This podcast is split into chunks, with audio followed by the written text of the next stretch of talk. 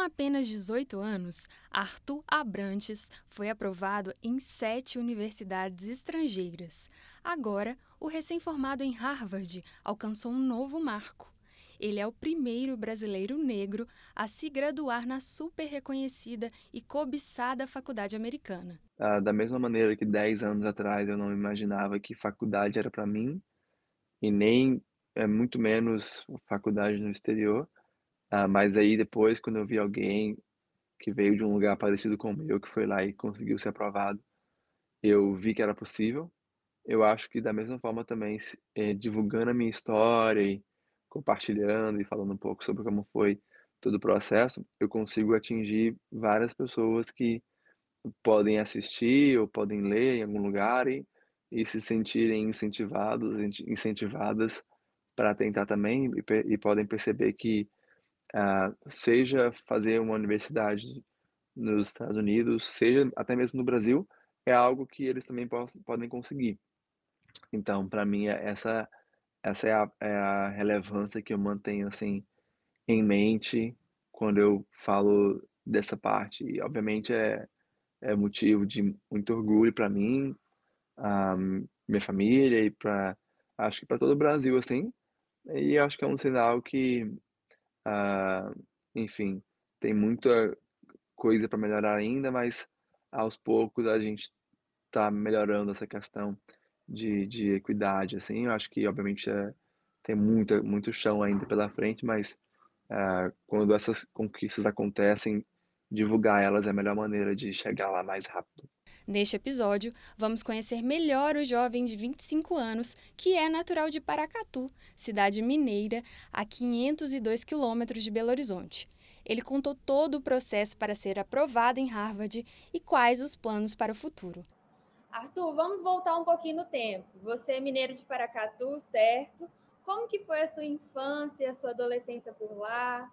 Como que foi a trajetória escolar aqui em Minas Gerais?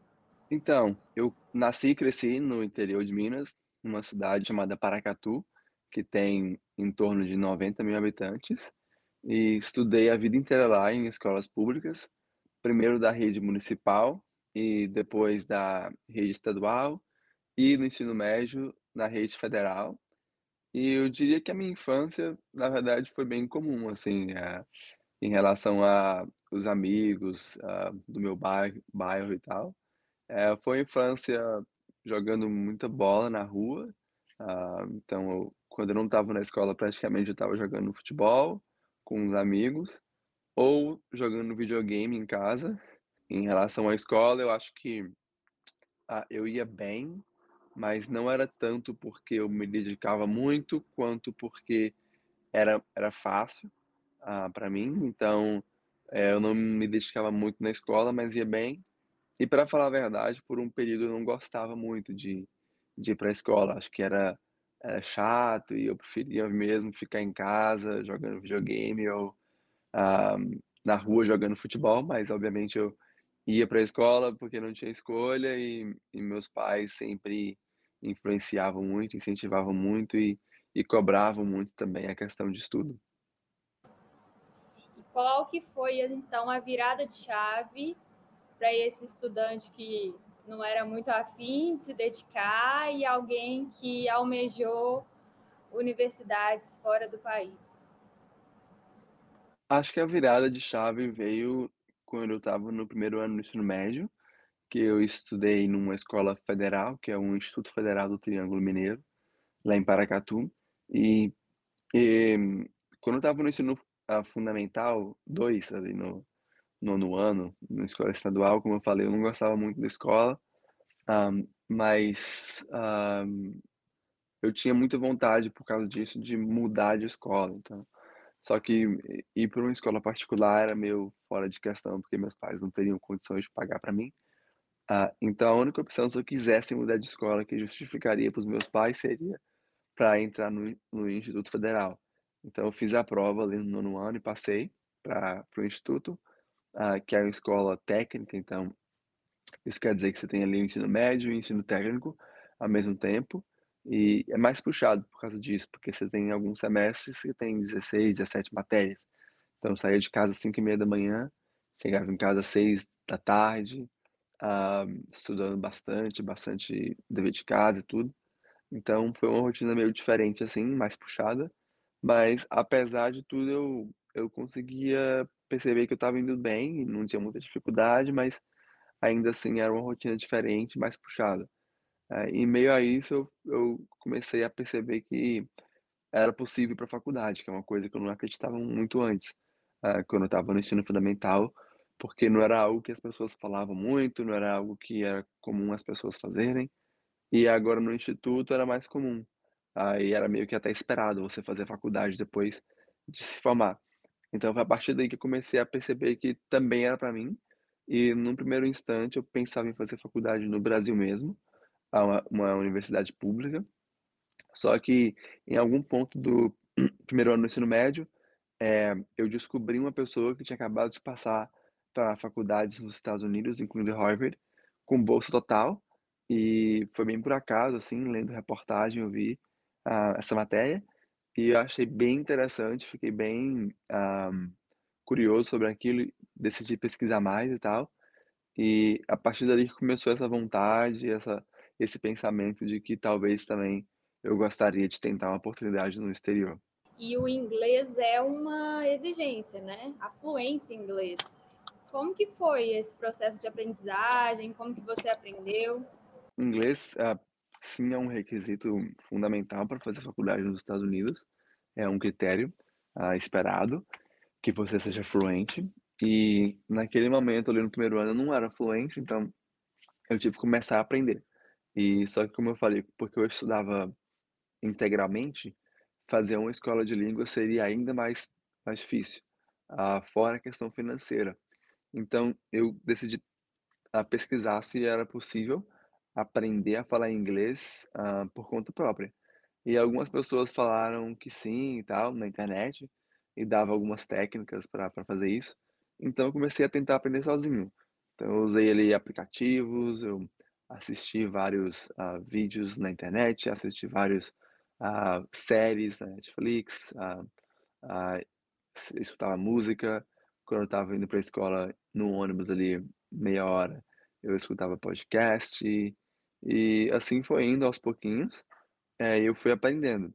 E no final do ensino médio já conseguia falar bem o suficiente para fazer todo o processo de de aplicação para as universidades nos Estados Unidos. Você teve ajuda ou orientação de algum projeto, algum programa, além da sua escola na época? Sim, eh, tem alguns programas no Brasil, hã, que dão essa orientação, essa mentoria, para quem está fazendo o processo. Ah, muitos deles, na verdade, são pagos, mas tem alguns gratuitos, que não somente são gratuitos, como também, ah, financiam você, se você precisar de ajuda financeira para fazer o processo. Ah, um desses programas que foi o que eu fiz é o PrEP Estudar Fora, da Fundação Estudar, que acontece anualmente e seleciona ali, em torno de 50 jovens brasileiros que têm potencial e vontade de estudar nos Estados Unidos, ah, em uma universidade americana. Então esse programa, lá em 2015, me ajudou, ah, me dando uma mentora, que foi uma pessoa que também tinha estudado nos Estados Unidos e que entendia bastante do processo, que me ajudou a escolher universidades para tentar, me ajudou a a fazer todo o processo de redações e, to toda a documentação. E não somente isso, mas o programa também me deu ajuda financeira para fazer o processo, porque você precisa de fazer várias provas, ah, e viajar para fazer essas provas, tudo isso custa dinheiro. Então eles me ajudaram, ah, com todos esses custos. Então, fora também a ajuda dos professores, que como eu falei, você precisa de fazer cartas de recomendação, ah, de professores e enviar para as universidades. Então, eh, alguns professores ali, 2 professores me ajudaram escrevendo essas cartas e tudo. Então foram esse é um resumo, assim, das pessoas que me ajudaram. Depois desse processo, você passou nada mais, nada menos que 7 universidades, né. E qual que foi a o motivo de ter escolhido Harvard? Eu já imagino, mas eu quero ouvir de você. Eu estava indeciso entre Harvard e Stanford, ah, é porque, são 2 universidades, assim, muito boas e, ah, mas tem algumas diferenças, né. Acho que Stanford é, tem várias vantagens, por, por exemplo, estar tá num clima mais, mais similar um pouco ao Brasil, não faz tanto frio assim, igual Harvard, que fica em Boston. E Stanford, em algumas maneiras, também combinava mais comigo. Um, questão de foco em empreendedorismo, que é uma, algo que eu tenho bastante interesse. Um, só que no fim das contas eu acabei decidindo Harvard porque é, lá atrás, quando, quando eu tive essa vontade de estudar fora, foi por causa de uma pessoa que tinha passado em Harvard, então é, era meu sonho, assim, desde do, do começo. E também, obviamente, é, é Harvard, então é meio difícil falar não para Harvard. Ah, uma universidade, assim, bem histórica, várias pessoas muito importantes da, da história, assim, estudaram lá, como vários presidentes dos Estados Unidos, vários empreendedores, tipo Bill Gates, por exemplo, Mark Zuckerberg, o fundador do Facebook. Um, ah, então, para mim, era, era uma oportunidade única de estudar naquela universidade que várias pessoas uh, como essas estudaram. Uh, sem contar que a, a, a, bolsa de Harvard foi muito atrativa, eles uh, me deram 100% em tudo, tanto em a questão de mensalidade, como moradia, alimentação, até mesmo passagens aéreas. Então, foi assim bem difícil de recusar. Fora que eu tinha era familiar com todos os brasileiros que estudavam lá, porque desde quando eu tive essa ideia de estudar fora, eu meio que checava todos os anos quem foram os brasileiros que foram aprovados lá e meio que seguia eles nas redes sociais, então tinha muita vontade de ir para lá e, e, fazer parte dessa turma. E como que era assim a rotina de um estudante de ciências da computação? O que, que você fazia no seu dia a dia? O que é diferente, assim, a grande diferença de uma universidade no Brasil? A rotina, na verdade, ela não era tanto tempo na sala de aula em si, mas muito tempo estudando, fazendo tarefa, fazendo dever, fazendo trabalho fora da sala de aula. Eu diria que numa semana eu teria ali algo entre seis ou seis a dez horas no máximo de aulas ah, na semana, mas em compensação eu tinha ali 10, 12 horas às vezes durante todos os dias fazendo trabalho de casa, fazendo dever, fazendo projetos. Então é uma é uma filosofia de ensino que uh, foca mais no aluno aprender uh, por conta própria e usar a sala de aula mais como um lugar onde uh, você é introduzido a conteúdo novo, mas também pode tirar dúvida e tal. Diferença fundamental de uma universidade nos Estados Unidos para no Brasil é a questão de autonomia do estudante. Então, tem total autonomia um, em relação à a, a, sua carreira, vamos dizer assim, ao seu tempo na universidade, tanto em termos de quais aulas que você quer fazer, quanto em termos de qual curso você quer fazer. Uh, por exemplo, apesar de ter me formado em computação e psicologia, eu não apliquei uh, para essas duas matérias, eu apliquei para a faculdade, ou seja, você passa na faculdade tem ali três semestres em que você pode fazer praticamente qualquer aula, qualquer matéria, e depois desses três semestres que você decide de fato qual que vai ser a, as, os cursos que você vai querer se formar neles. E mesmo depois de fazer essa decisão, ainda você pode mudar caso você se arrependa e perceber que na verdade você não gosta muito. A única coisa é que você tem que cumprir os, a quantidade de créditos e os requisitos daquela matéria, mas fora isso, você tem total liberdade para escolher quais matérias fazer, quais cursos, quais aulas. E então essa questão de flexibilidade do estudante é um ponto muito muito forte das universidades, que é uma diferença grande para o Brasil que e que na verdade é uma das razões porque eu queria fazer faculdade lá, porque acho que no final do ensino médio eu não estava preparada para decidir uma carreira de, de, da vida inteira. E indo para uma faculdade nos Estados Unidos era uma forma de testar antes de fazer essa decisão. Então, oficialmente, você está formado em quê? Meu curso principal é computação, mas eu também tenho formação em, em psicologia e francês. E como que foi a formatura, o dia de receber o diploma? A gente vê muito em filmes americanos, né?